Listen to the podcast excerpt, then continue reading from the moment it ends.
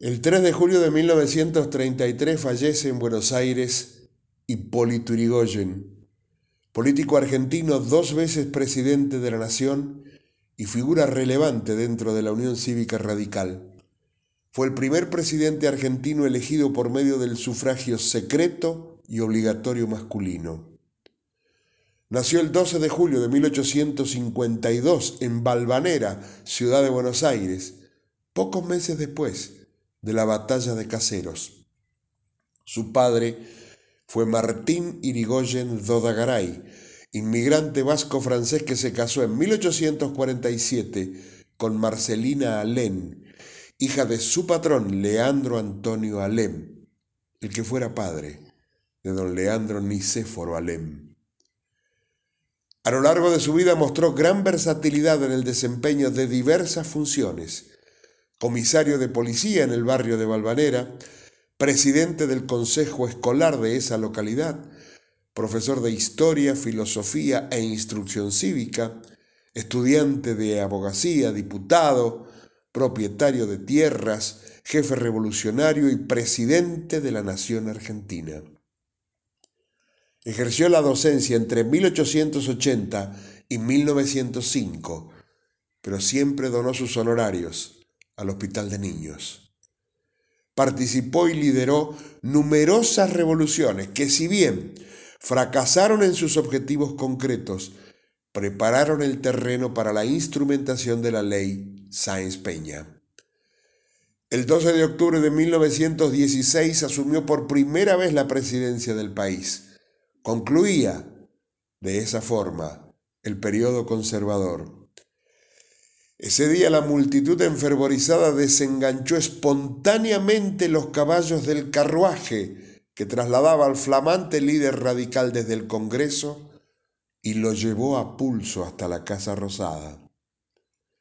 Estas elecciones que le dieron el triunfo a Irigoyen fueron las primeras que se realizaron a nivel nacional bajo los auspicios de la llamada Ley Sáenz Peña, ley electoral de 1912, que imponía el voto universal, secreto y obligatorio. En 1928, Irigoyen fue electo presidente del país por segunda vez por una abrumadora mayoría en una elección que se conoció como el plebiscito. Obtuvo el 61% de los votos. Su periodo de gobierno quedó inconcluso como consecuencia del golpe de Estado producido el 6 de septiembre de 1930, encabezado por el general José Félix Uriburu, y que dio comienzo a la década infame. En esos momentos, Argentina se encontraba entre las 10 primeras naciones del mundo en cuanto al ingreso por habitante. El Producto Bruto de nuestro país era del 50% del de toda América Latina y el doble que el de Brasil. Sus decisiones de repartir con más justicia ese producto nacional fueron las causantes de los recelos conservadores y del golpe de Estado de 1930, el primero de una larga y triste lista. Fue injustamente encarcelado durante un año y tres meses en la isla Martín García, anciano y enfermo, regresó a la capital para vivir en casa de una hermana en la calle Brasil al 1039, pues había perdido todos sus bienes a lo largo de su vida pública. Falleció finalmente en Buenos Aires el 3 de julio de 1933.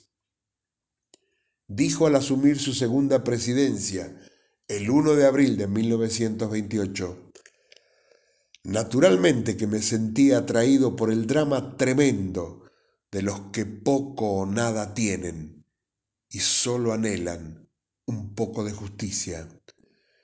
Ese poco de justicia que representa el mínimo de felicidad a que tienen derecho los proletarios de todo el mundo. Un notable político que pese a los claroscuros de sus gestiones, inoculó en política el factor popular el pueblo también tiene voz. Mi respeto, don Hipólito.